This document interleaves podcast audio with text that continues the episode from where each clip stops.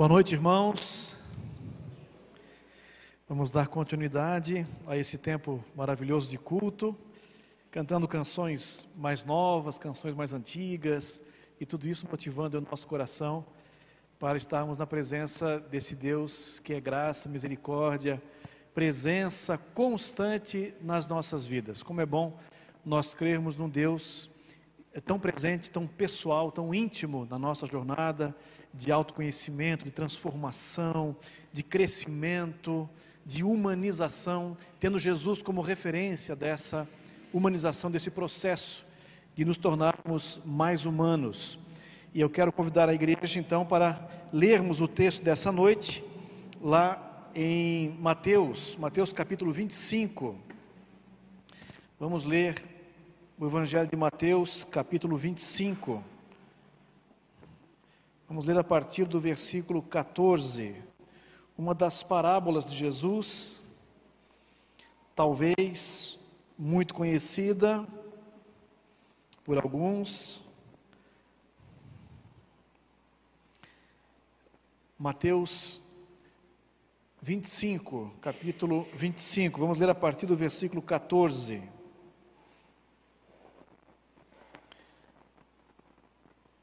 Diz assim o texto: E também será como um homem que, ao sair de viagem, chamou seus servos e confiou-lhes os seus bens. A um deu cinco talentos, a outro dois e a outro um. A cada um de acordo com a sua capacidade. Em seguida, partiu de viagem. O que havia recebido cinco talentos saiu imediatamente, aplicou-os e ganhou mais cinco. Também o que tinha dois talentos ganhou mais dois. Mas o que tinha recebido um talento saiu, cavou um buraco no chão e escondeu o dinheiro do seu senhor. Depois de muito tempo, o senhor daqueles servos voltou e acertou contas com eles. O que tinha recebido cinco talentos trouxe os outros cinco e disse: O senhor me confiou cinco talentos, veja, eu ganhei mais cinco. O Senhor respondeu: Muito bem, servo bom e fiel. Você foi fiel no pouco, e eu o porei sobre o muito. Venha e participe da alegria do seu Senhor. Veio também o que tinha recebido dois talentos e disse: O Senhor me confiou dois talentos. Veja, eu ganhei mais dois. O Senhor respondeu: Muito bem, servo bom e fiel. Você foi fiel no pouco e eu o porei sobre o muito. Venha e participe da alegria do seu Senhor. Por fim, veio o que tinha recebido um talento e disse: Eu sabia que o Senhor é um homem severo, que colhe onde não plantou e junta onde não semeou. Por isso, eu tive medo, saí e escondi o seu talento no chão. Veja, aqui está o que lhe pertence. O Senhor respondeu: Servo mau e negligente, você sabia que eu colho onde não plantei e junto onde não semeei? Então você devia ter confiado o meu dinheiro aos banqueiros, para que quando eu voltasse, o recebesse de volta com juros. Tirem o talento dele e entreguem-no ao que tem dez, pois a quem tem mais será dado e terá em grande quantidade, mas a quem não tem, até o que tem lhe será tirado. E lancem fora o servo inútil nas trevas, onde haverá choro e ranger de dentes. Vamos ter uma palavra de oração e pedir a Deus que nos abençoe nesse momento de reflexão, esse momento de abrirmos o coração para que a semente da palavra penetre profundamente em nossa alma. Pai, nós queremos neste momento especificamente orar por, por, essa, uh, por esse momento do culto, o tempo da edificação. Todo culto está edificando, todo culto está tocando nossa alma, as canções, o que já foi dito. É, é tanto, ó Deus, é tanto poder, é tanta graça manifestada num tempo como esse, que nós somos gratos imensamente ao Senhor. E pedimos que, nesse momento da edificação, o Espírito Santo permaneça em nós e que a palavra possa produzir frutos, frutos abundantes, frutos de justiça, mas frutos que vêm da justiça do Senhor e não da nossa justiça. A justiça daquele que entregou o seu filho para nos amar plenamente. É fruto, ó Deus, da tua justiça em nós vivermos o Evangelho e por isso queremos que o Senhor nos presenteie com essa graça. Oramos em nome de Jesus. Amém.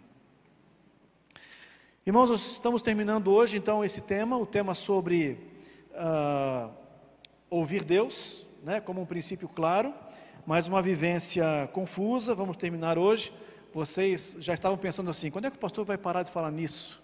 Né, tenho certeza que alguns já estavam pensando assim: é hoje, é hoje. Semana que vem a gente começa a falar sobre outros assuntos. Mas foi uma experiência muito positiva, muito especial para mim. Agora, tudo que nós falamos aqui tem relação com uma atitude, com um desejo, porque de nada adianta nós falarmos sobre ouvir Deus se nós não estivermos dispostos, não tivermos o desejo profundo de ouvir a voz de Deus. É por isso que eu trouxe aqui uma pequena história, e ela diz o seguinte: um discípulo foi certa vez procurar o seu mestre e lhe disse: Mestre, eu quero achar Deus. O mestre olhou para o rapaz, sem nada dizer, e sorriu. O jovem voltava cada dia repetindo o mesmo pedido: Eu quero achar a Deus. Em um dia de muito calor, o mestre convidou o jovem para acompanhá-lo até o rio. Eles iriam nadar. O rapaz mergulhou na água. O mestre o seguiu e o manteve debaixo da água à força, por um tempo razoável. Depois do jovem se debater de todos os modos, o mestre o largou e lhe perguntou: De que tinhas mais vontade quando estavas quase a afogar-te debaixo da água? Ele respondeu: Eu necessitava de ar. Desejas Deus dessa maneira, assim como você desejava ar quando estava no fundo do lago, você deseja Deus dessa maneira? Continuou o mestre. Se desejas assim, tu o acharás instantaneamente. Se não tens esse desejo e essa sede de achar Deus, não adianta te debateres, lutares com o teu intelecto, com os teus lábios e com a tua força, pois não poderás achar Deus. Enquanto esta sede não acordar em ti, não vales mais que um ateu. Porque muitas vezes o ateu é sincero, e tu não o és. Achei essa história muito propícia. Se realmente existe em você um desejo profundo de ouvir Deus, Deus vai achar uma forma de tocar o seu coração. Falamos algo a esse respeito nessa, nessa manhã. Se você realmente quer ouvir Deus, eu estou conversando com você. Se você realmente deseja ouvir Deus, se ouvir Deus para você, é uma questão de vida ou morte, porque é isso que tem que ser. Então, tudo que nós falamos aqui tocou o seu coração de alguma forma, alguma coisa mexeu com você. Se realmente você deseja isso, se você acredita que ouvir Deus é como respirar. Se eu ouço Deus, eu consigo respirar. Já pensaram nisso? Agora, nós temos que pensar em algo importante aqui nessa reflexão. Existem motivações diferentes para desejar. E é um pouquinho sobre isso que eu quero conversar com vocês hoje. Existem motivações diferentes. Nós podemos desejar, por exemplo, porque estamos amedrontados, porque estamos com medo. Podemos desejar por confiar que em Deus existe algo maravilhoso que só Ele pode nos dar. Então, eu quero conversar aqui, usando essa parábola, a respeito disso. O que motiva o nosso desejo de ouvir Deus? Quando nós pensamos em parábolas de Jesus, nós temos que pensar em alguns elementos importantes que Jesus provavelmente usava muito rapidamente quando ele ia construir e contar uma parábola. Geralmente as parábolas, elas possuem um ouvinte. Né? Jesus conta a parábola para alguém. São pequenas histórias que Jesus conta como essa que nós acabamos de ler aqui. Geralmente a parábola tem um ouvinte, geralmente a parábola tem um contexto, uma motivação.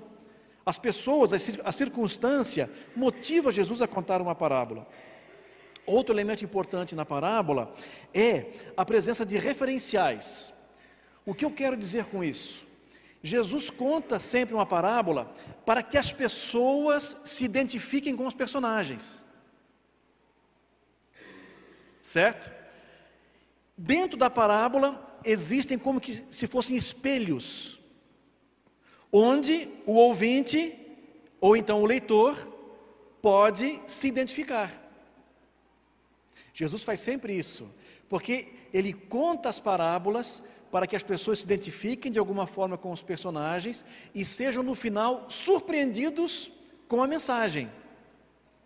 A parábola, as parábolas de Jesus, elas possuem um desfecho, uma conclusão sempre muito interessantes e muito criativas. Por quê? Porque Jesus tem que gerar uma surpresa. E ao gerar a surpresa, ele tem que gerar um questionamento. E ao gerar um questionamento, ele quer gerar uma mudança de atitude.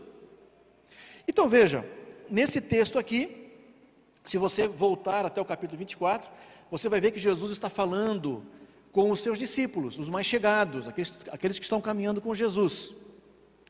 E Jesus também está falando sobre as últimas coisas, são os últimos, os últimos ensinamentos de Jesus. E ele está falando sobre os últimos tempos.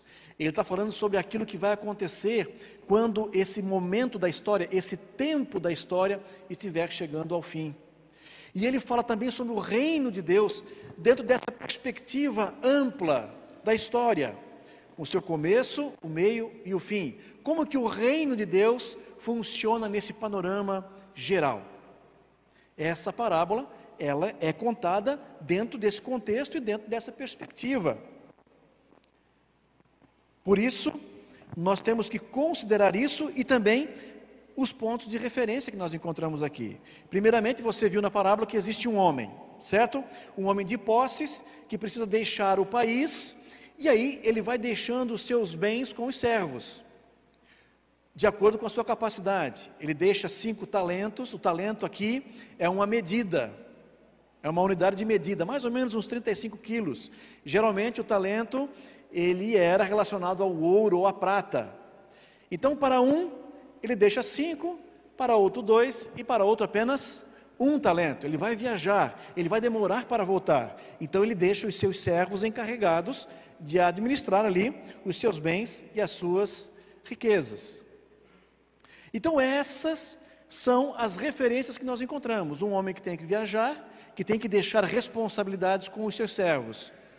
Com um ele deixa cinco talentos, com o outro dois, com o outro um. Quando ele retorna, qual que é a surpresa? A surpresa está com o terceiro servo. O primeiro investiu e produziu mais cinco. O segundo investiu e produziu mais dois talentos. Mas o último enterrou, porque ele teve medo.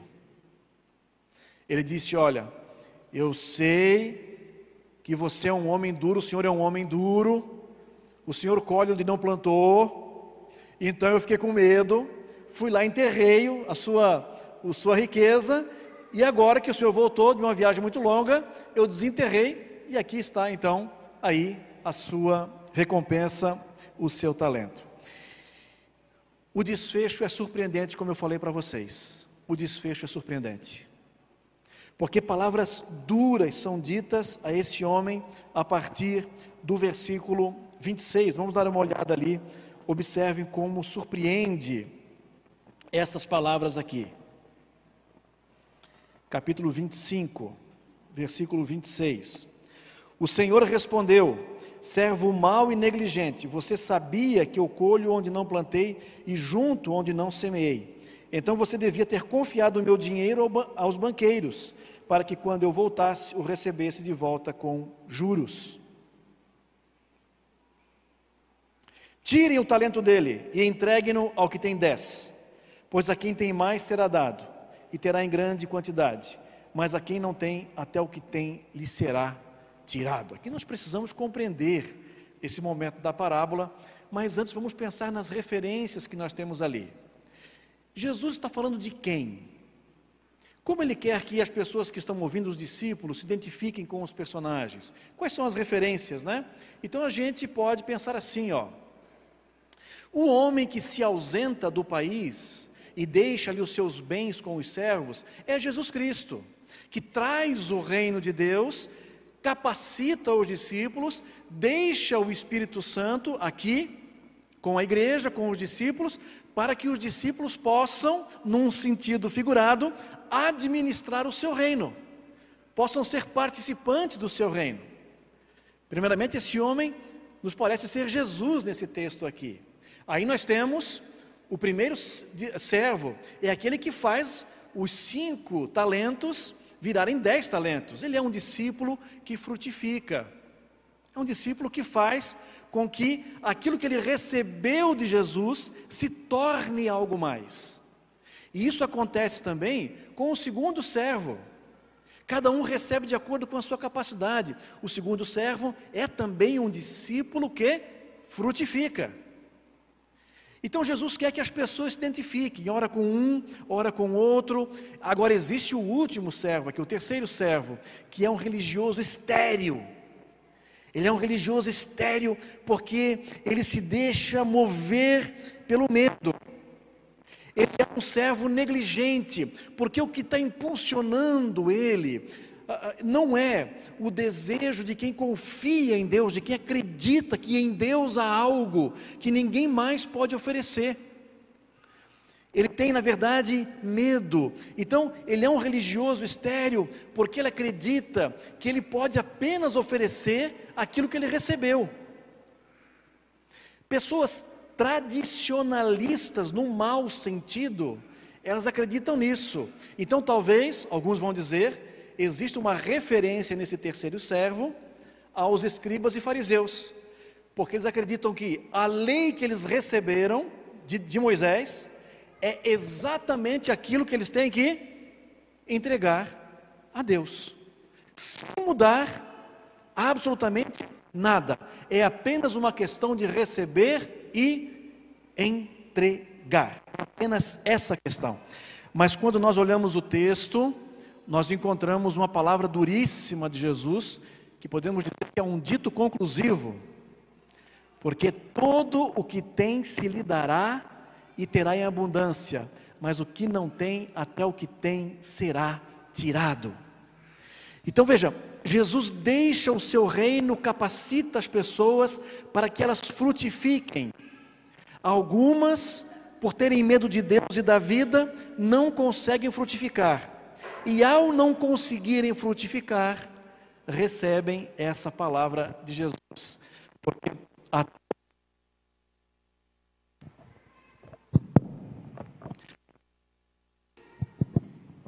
Porque a todo o que tem se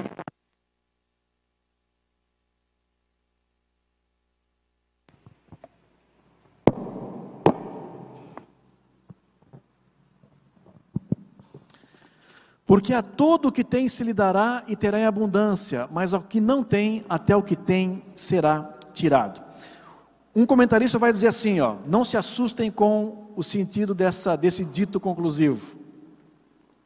O sentido da frase é o seguinte: se um homem tiver um talento, vamos imaginar o talento aqui como um dom, uma capacitação, não como a unidade de medida.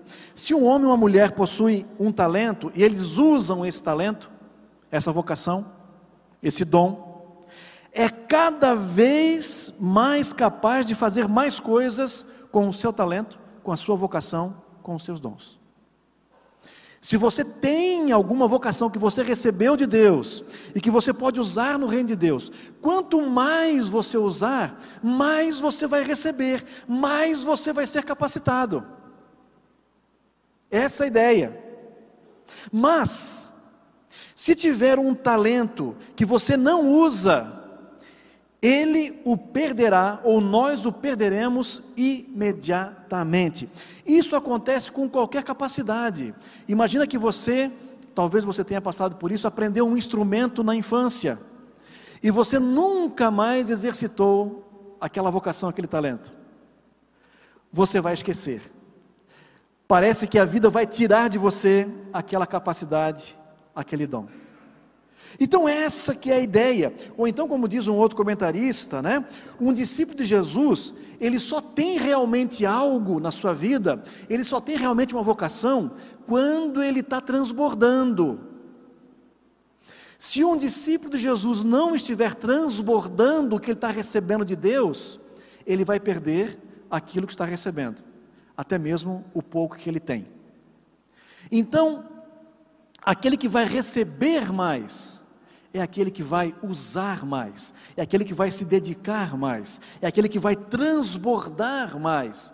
Essa aqui é a ideia de Jesus. Um discípulo só pode dar aquilo que tem. E se ele dá, consegue dar aquilo que ele tem, o seu dom, a sua vocação, Deus vai o encher cada dia mais profundamente de possibilidades, de aplicações, porque é assim que funciona no reino de Deus. Então, meus irmãos, vejam, nós temos aqui dois discípulos que frutificam, porque acreditam no seu Senhor e querem participar do seu reino, e temos um servo que não frutifica porque ele está com medo. Mas não frutificar é um erro muito sério para o reino de Deus. Não frutificar, não ser fecundo é um erro muito sério. Por isso, nós temos aqui dois modelos de audição e de relacionamento com Deus.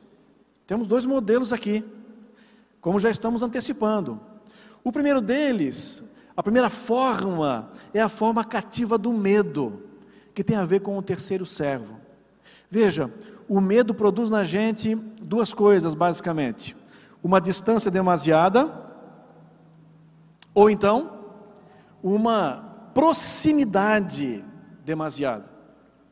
Se você tem medo de alguém, ou você mantém a distância, se Deus for cruel, se Deus for carrasco, se Deus for vingativo, você vai manter uma distância de Deus e vai procurar fazer tudo o que Ele quer, porque Ele é cruel.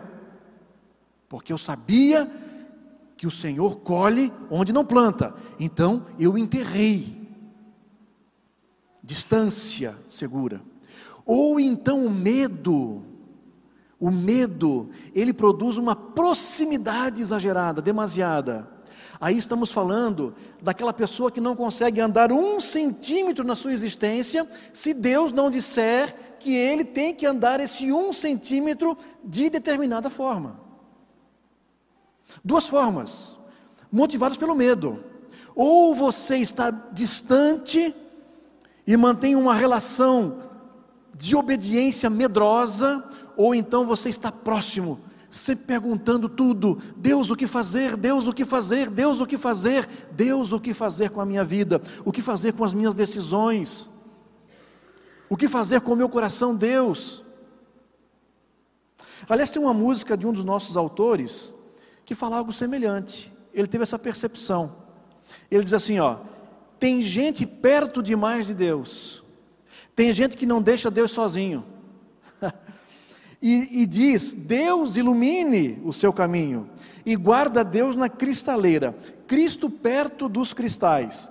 Cristo assim, perto demais, Cristo já é um de nós. Carne, osso, pão, vinho. Tem gente que não deixa Deus em paz. Tem gente que é incapaz de viver sem Deus e o trata como funcionário seu. Deus me livre, Deus me guarde, Deus me faça a feira. Tem gente que é incapaz de viver sem Deus nessa relação doentia marcada pelo medo. Por isso, esse homem da parábola, esse terceiro servo, ele está sempre preocupado, seja ele da parábola, ou seja você, sejamos nós, vocês que estão em casa, talvez você se identifique em alguma medida com esse personagem. Mas ele fala de um relacionamento imaturo, de um relacionamento medroso com Deus. Um relacionamento, no caso dele, de distância, mas poderia ser também um relacionamento de proximidade, porque o medo gera essas duas coisas, ou uma distância ou uma proximidade doentia. Hoje de manhã eu fiz uma pergunta para o pessoal da escola bíblica, né? Perguntei assim: Imagine que o seu filho chegue, ou se já está, né? imagine que o seu filho ali com 24, 25 anos, fique toda hora ligando para você. Pai, o que fazer? Eu tenho que estudar agora, como é que eu faço? Mãe, como é que eu faço? Eu tenho que lavar as minhas roupas aqui. Num primeiro momento, enquanto está aprendendo, tudo bem. Mas se isso for constante, você vai pensar assim: é, não amadureceu. Algo semelhante pode ser pensado na nossa relação com Deus. Mas nós temos aqui os outros servos, e eles nos apresentam uma forma madura de se relacionar com Deus. Aí nós estamos falando de uma forma cativa do amor. Primeiro e segundo servo. É uma forma cativa do amor. São pessoas que estão se relacionando com Deus porque sabem que Deus as ama. São pessoas que estão se relacionando com Deus porque sabem que no amor de Deus não há confusão. Eles podem confiar absolutamente no seu Senhor. É por isso que nessa relação nós encontramos um senso de coparticipação.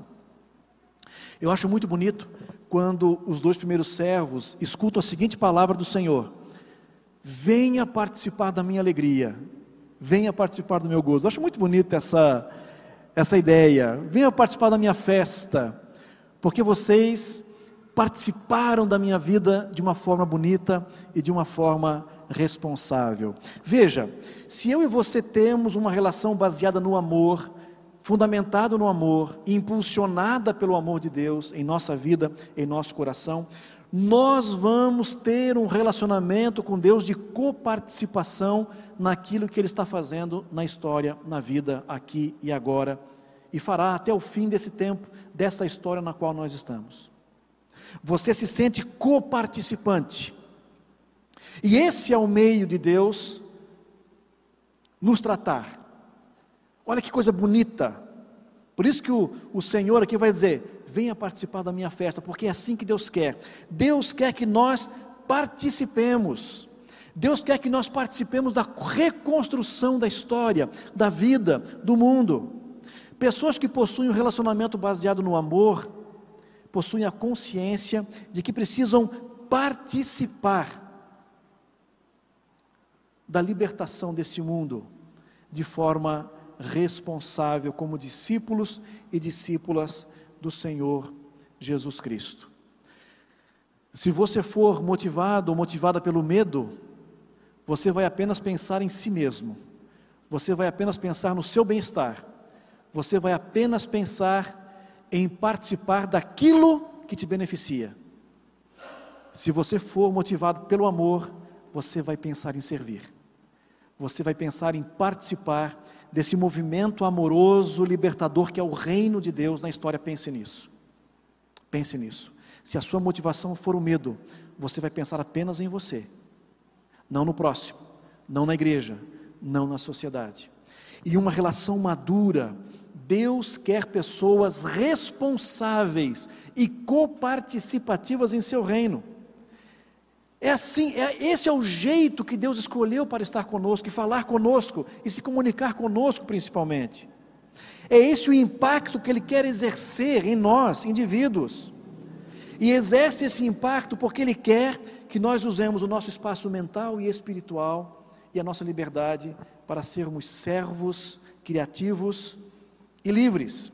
E é por isso que podemos falar agora de liberdade, né? Na relação com Deus, cativa do amor, nós temos liberdade para frutificar. Como eu gosto disso aqui, né? Lembra que aquele primeiro servo, aliás, o terceiro servo, ele é medroso, então ele não faz nada que saia das quatro linhas daquilo que ele recebeu. É um medo. O medo nos deixa paralisado, o medo não permite que nós frutifiquemos. Mas se nós entendermos o Deus que nós servimos, vamos perceber que Ele quer que nós usemos a nossa liberdade para frutificar. Ele quer que nós usemos nossa liberdade e nossa individualidade para frutificar. E aí o Dallas Willard vai dizer o seguinte: para os que chegaram a esse ponto, cristãos maduros em um relacionamento de coparticipação no reino. A vida será deles, olha que bonito, para aqueles que chegaram nesse nível, a vida será deles, inalienável, preciosa, e ainda assim será de Deus. E por meio deles, dos discípulos, fluirá a vida de Deus, que será deles também. Nós só podemos servir a Deus se nós formos libertos por esse Deus que quer fluir através das nossas vidas. Por isso, liberdade para frutificar, liberdade para ser quem você é, porque Deus vai agir na sua vida e por intermédio da sua vida, usando exatamente quem você é. E você só conseguirá ser quem você é à luz da ação de Deus e do Evangelho na sua vida. Já pensaram nisso? E quando você é quem você foi criado para ser, você percebe que quem está falando é você, você, livre para dizer quem você é e fazer o que você tem que fazer, e ao mesmo tempo é Deus, sendo em você um canal de vida, de amor, de graça, de serviço, de misericórdia.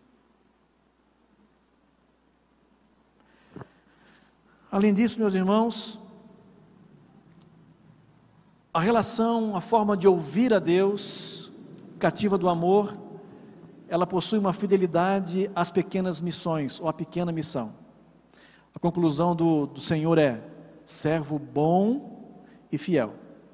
Você foi fiel no pouco, e agora eu vou te colocar sobre o muito. Eu gosto muito dessa conclusão, dessa avaliação do personagem do Senhor da, da parábola, e me faz lembrar de um texto de um autor chamado Irmão Lourenço. Ele vai dizer assim: ó, não devemos nos cansar de, de fazer pequenas coisas pelo amor de Deus, que não se importa com a grandeza do trabalho, mas com o amor com que ele é realizado. Não devemos nos cansar de fazer pequenas coisas pelo amor de Deus, que não se importa com a grandeza do trabalho, mas sim com o amor com que ele é feito. Existe uma missão na sua vida, no seu coração, talvez ela seja singela, talvez ela seja modesta. E o que Deus quer ver em você não é grandes resultados. O que Ele quer ver em você é fidelidade no pouco, é amor, naquela missão singela que você recebeu. Talvez seja a missão de orar pelas pessoas, talvez seja a missão de ajudar famílias carentes, talvez seja a missão de ensinar, talvez seja a missão de tocar um instrumento, de cantar, talvez seja a missão de ajudar na manutenção da igreja. Eu não sei, mas tudo que for feito por amor a Deus e ao reino de Deus, vai ter um valor eterno. São tesouros no céu.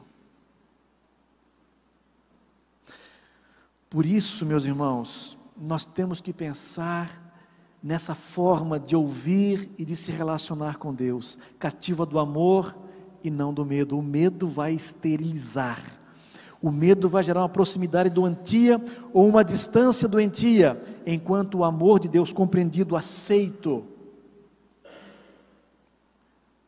na sua vida, no seu coração, profundamente, ele vai gerar em você um senso de coparticipação. Você quer participar da alegria do reino, você quer participar da missão do reino e você se sente livre. Não precisa ouvir Deus constantemente, porque vocês e Deus são íntimos e quando você é íntimo de uma pessoa, você quase que escuta os pensamentos dela.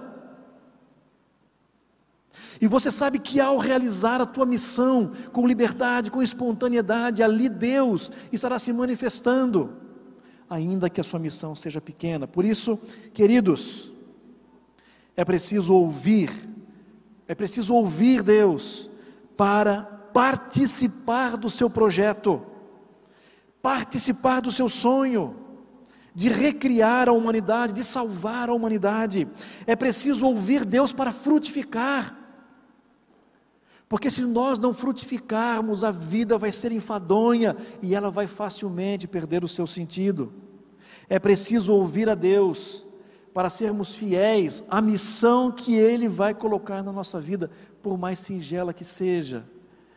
e o que Ele vai querer ver em nós, e o que vai gerar uma alegria infinita em Deus, é o amor por meio do qual você vai servir nessa pequena missão.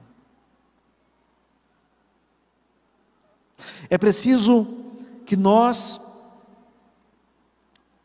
ouçamos Deus, não a partir do medo, mas da confiança naquilo que Ele tem para nos oferecer, senão seremos estéreis. Devemos ouvir a Deus, sim, para receber orientações específicas, obviamente. Eu quero saber o que fazer nesse momento da minha vida, claro. Mas não esqueça que nós vamos ouvir mais profundamente e melhor a Deus se nós estivermos participando do seu reino, assumindo a nossa missão e tendo liberdade para frutificar. Aquela liberdade que só o Espírito de Deus pode produzir na sua vida. Aquela liberdade que tem a pessoa, que age do profundo do seu ser, e não por medo de rejeição, de não aceitação, de poderes que envolvem a sua vida.